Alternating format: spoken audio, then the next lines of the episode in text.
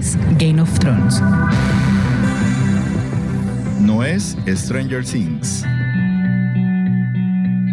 No es La Casa de Papel. Es Tiempo de Series, Tiempo de series. el programa. Bienvenidos.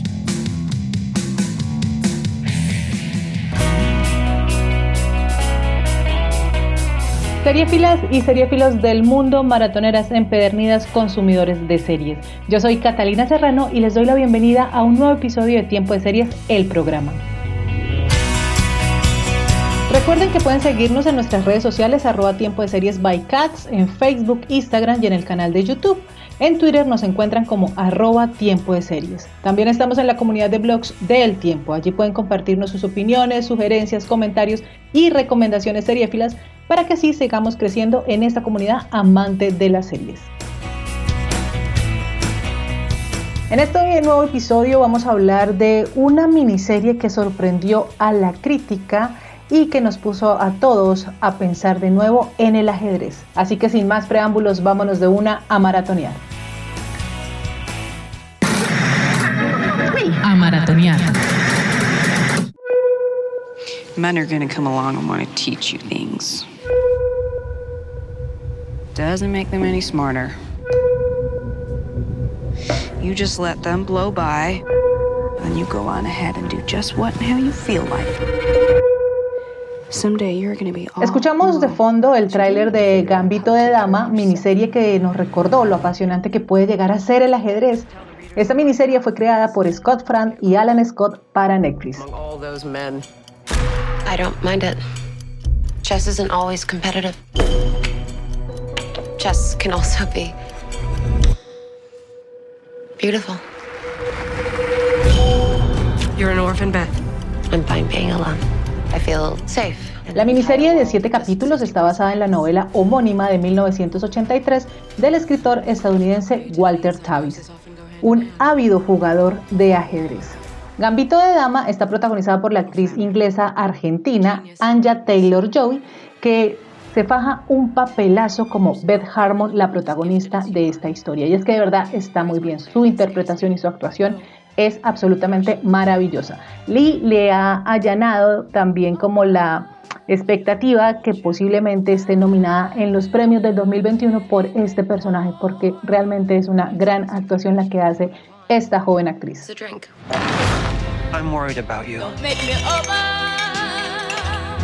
What? On earth for?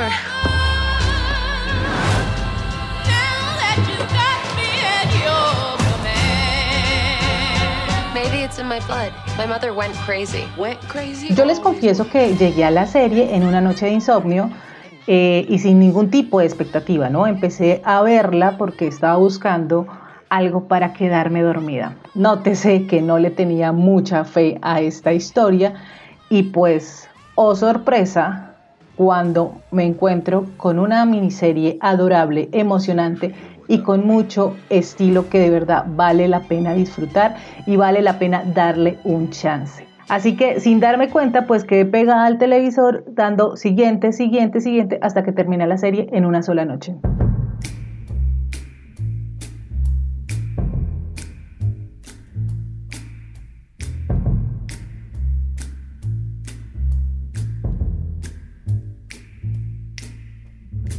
Never know how much I love you. Never know how much I care.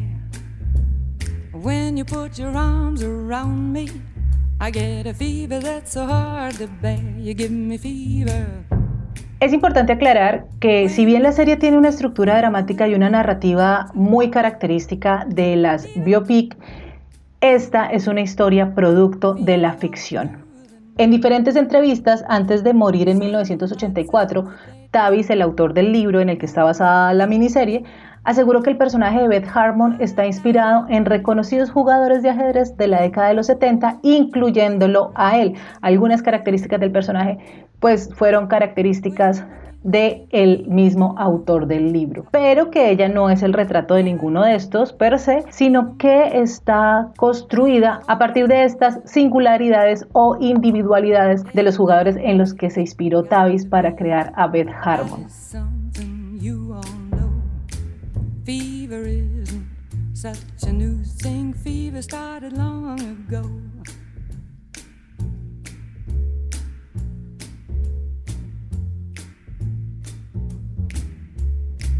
Romeo loved Juliet.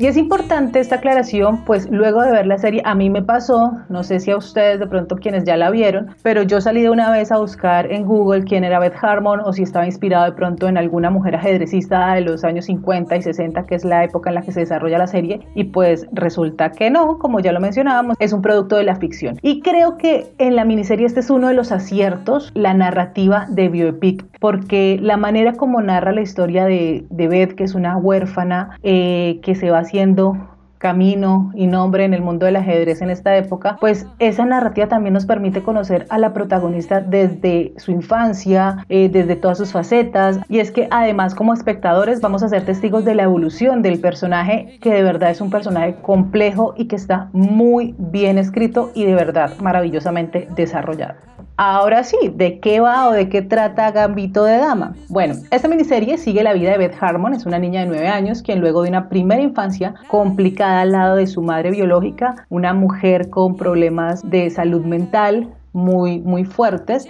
y luego de un terrible accidente quedó huérfana y es llevada a un orfanato. Es en este lugar y a los 9 años donde Beth va a descubrir que tiene talento para el ajedrez pero más que talento, esta niña tiene un don. Y tanto el talento como el don pues serán pulidos y serán orientados por el señor Shelby, que es el conserje del orfanato, quien será el mentor, por llamarlo de alguna forma, de Beth en lo que tiene que ver con el ajedrez. Junto a Shelby, Beth aprenderá lo necesario para iniciar su ascenso como una de las mejores ajedrecistas de los años 50 y 60 en Estados Unidos, décadas, como ya les mencionaba, en las que se desarrolla la serie. Voilà,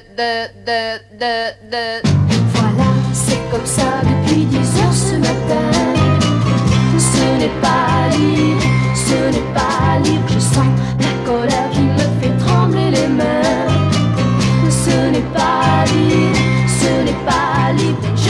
A medida que avanza la historia, pues vamos a ver crecer a Beth, tanto física como profesionalmente en el ajedrez, y asimismo la acompañaremos en un proceso y en un recorrido que emprenderá la joven en su crecimiento personal y en su búsqueda por encontrar un lugar y por encontrar su lugar en el mundo. Y en este recorrido, pues vamos a ver sus luchas constantes con sus demonios, la exploración de la sexualidad, su adicción a las drogas, los tranquilizantes y el alcohol, así como la relación con sus pares y también la relación que va a establecer con su madre adoptiva, que además está muy bien escrita y creo que es una de las mejores relaciones que pinta la serie.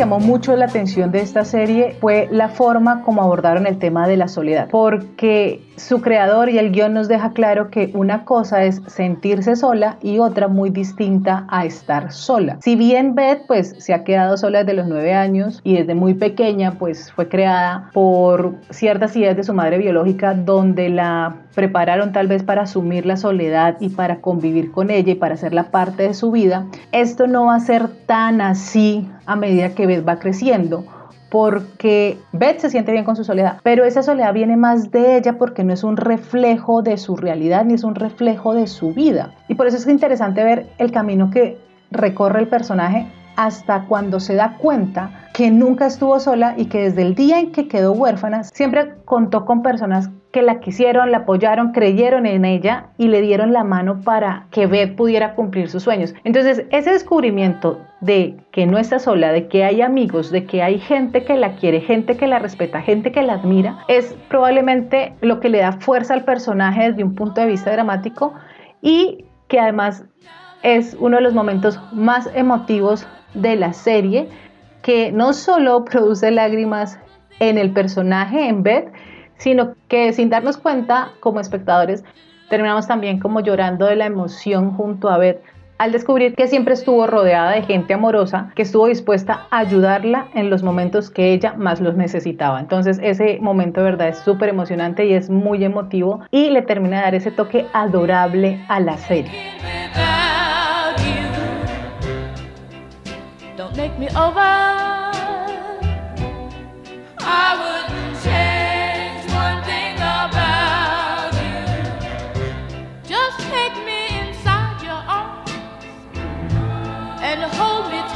Y es por eso que encontramos en esta miniserie pues un plot clarísimo de amistad que pues vemos reflejado en cada una de las relaciones que establece Beth, que en su mayoría son con jugadores con los que se ha enfrentado, son sus contrincantes, pero se genera una relación muy interesante porque es una relación que se da desde la admiración y desde el respeto. Y eso es súper bonito. Y estos amigos van apareciendo a medida que Beth va participando en diferentes campeonatos de ajedrez locales, nacionales y hasta mundiales.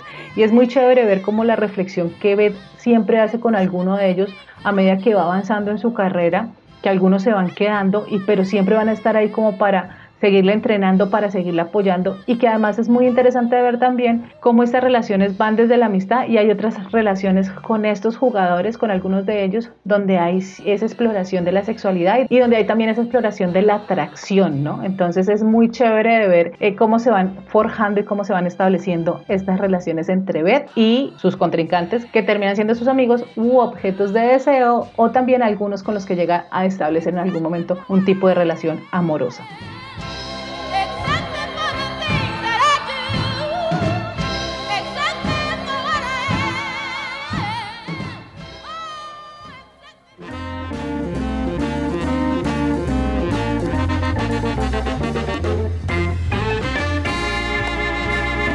Pero además de la amistad entre Beth y sus amigos hombres, que también son ajedrecistas, me gustó mucho cómo el creador representa de muy bella forma la amistad entre mujeres, pues construye estas relaciones alejadas de los clichés y además, que me encantó, refuerza la idea de que las relaciones de amistad entre mujeres se da desde el reconocimiento, la admiración y el afecto genuino. Y esto lo vemos con dos relaciones principales que son la de Beth con su mamá, con su mamá adoptiva, y la de Beth con su amiga del orfanato. Su madre adoptiva es una mujer que después de la pérdida de un hijo pues decidió adoptarla, pero eh, está en un muy mal matrimonio. Y también es una mujer que siempre está buscando como ese lugar en el mundo y que más allá de la maternidad que ejerce con Beth, lo que quiere tener y o lo que terminan teniendo es una relación de amistad y de apoyo. Entonces ella se empieza a interesar por la pasión de Beth en el ajedrez y por apoy- apoyarla y acompañarla a los, diferentes campeonatos, pero eh, al principio es como desde un interés económico, ¿no? Por, por los premios que hay si se ganan estos, estas partidas o estos torneos. Pero luego poco a poco vamos viendo cómo esta mujer se va interesando está atenta y más allá de apoyar a Beth en su carrera en el ajedrez, esta mujer también le invita a que viva más allá del tablero, a que experimente la vida y que sepa que hay algo más allá de esos 64 cuadros que tiene un tablero de ajedrez.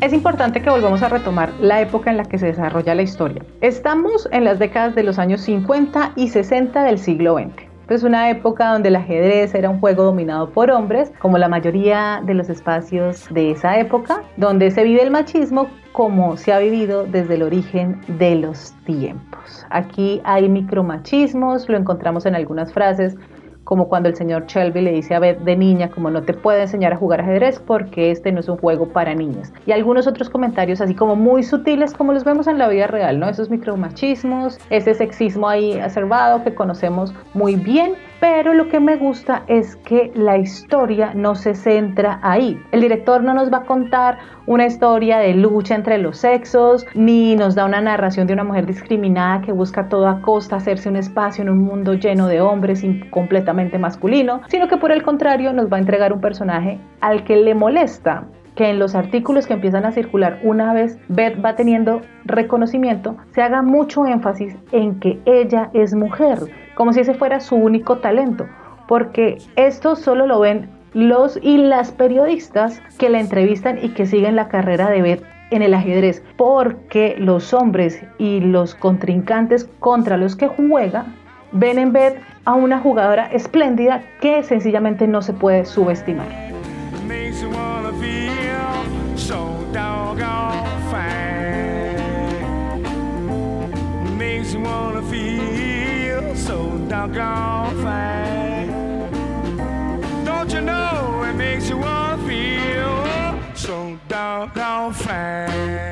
Y con esa misma sutileza con la que se aborda el tema del machismo, también la serie se aproxima al tema de las adicciones que tiene Beth al alcohol y a los tranquilizantes, porque Claro, vemos las consecuencias de sus adicciones, pero la serie no solo se va a centrar ahí, simplemente vamos a ver que su adicción es una forma de escapar de la realidad y que según ella la hace mejor jugadora porque puede ver más claras las jugadas y porque pues su cabeza está disparada solamente pensando en ajedrez. Pero esto es lo que piensa ella y evidentemente no está bien. Y ahí va a entrar de nuevo la amistad, pues van a ser los amigos los que la lleven a que ella se dé cuenta de que debe dejar sus adicciones, debe controlarlas si quiere cumplir sus sueños y si quiere llegar a ser una de las más grandes jugadoras de ajedrez en estos años.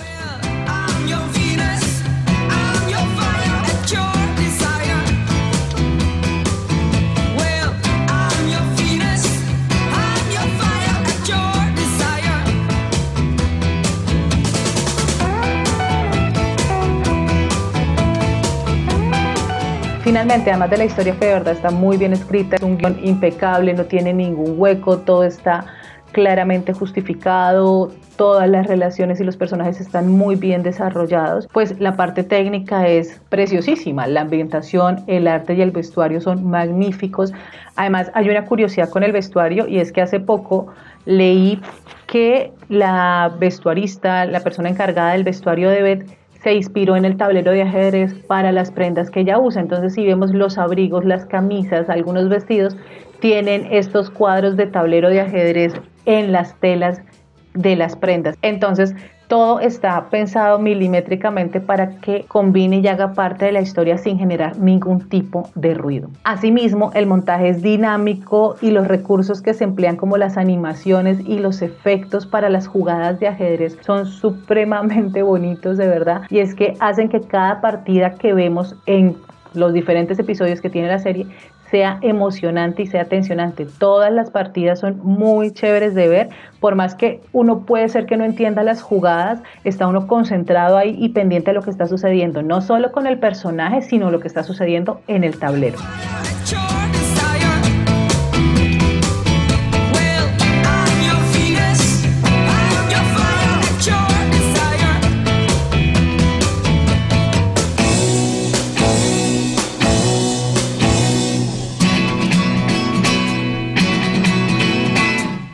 Otra de las cosas que me pareció súper chévere de la serie fue que nos recordó esa época donde el ajedrez fue un fenómeno mundial, donde ocupaba páginas enteras en los diferentes periódicos del mundo, donde los torneos y estos campeonatos se transmitían en vivo y donde habían revistas especializadas, donde los profesionales en este juego eran todas unas celebridades. Entonces, eso me gustó muchísimo también como ver ese movimiento y esa cultura ajedrecística de las personas siguiendo los jugadores, de las personas siguiendo las transmisiones.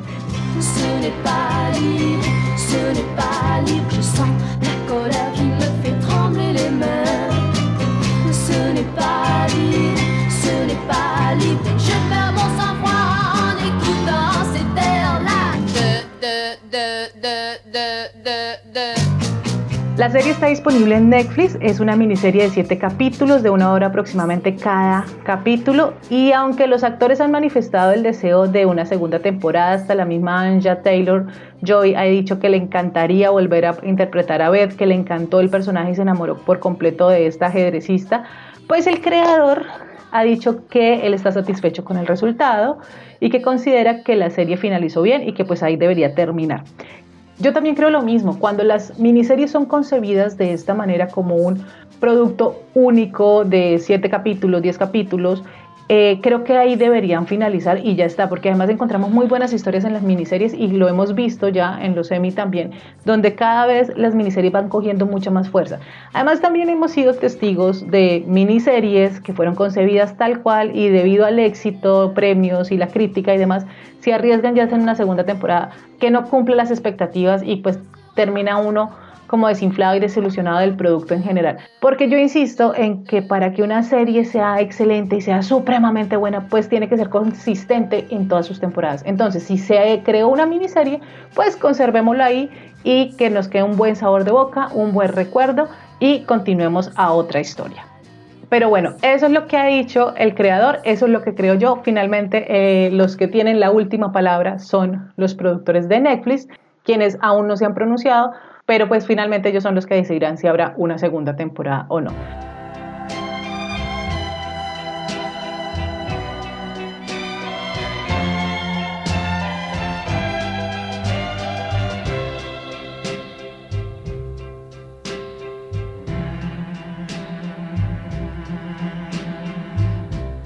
De esta manera llegamos al final de este episodio de Tiempo de Series. Muchas gracias a todos ustedes por conectarse y estar aquí. Tiempo de Series del programa es una idea original de quien les habla Catalina Serrano con la producción de Julián Cala. Tiempo de Series es posible gracias al apoyo de la emisora virtual Estación V de la Facultad de Comunicación Social Periodismo de la Universidad Pontificia Bolivariana en Bucaramanga. Para apoyar este proyecto los invitamos a que nos den una puntuación en la aplicación de audio donde nos escuchan, comenten, compartan y recomienden este podcast a todos sus amigos y entre su círculo social. Esto nos servirá para llegar a más seriéfilos y seriéfilas que siempre están buscando que ver los fines de semana. Todas, absolutamente todas estas acciones nos motivan muchísimo para seguir haciendo este programa y seguir creando comunidad alrededor de lo que tanto nos gusta como las series de televisión. Así que sigamos conversando. Nos encontramos en una próxima. Chao.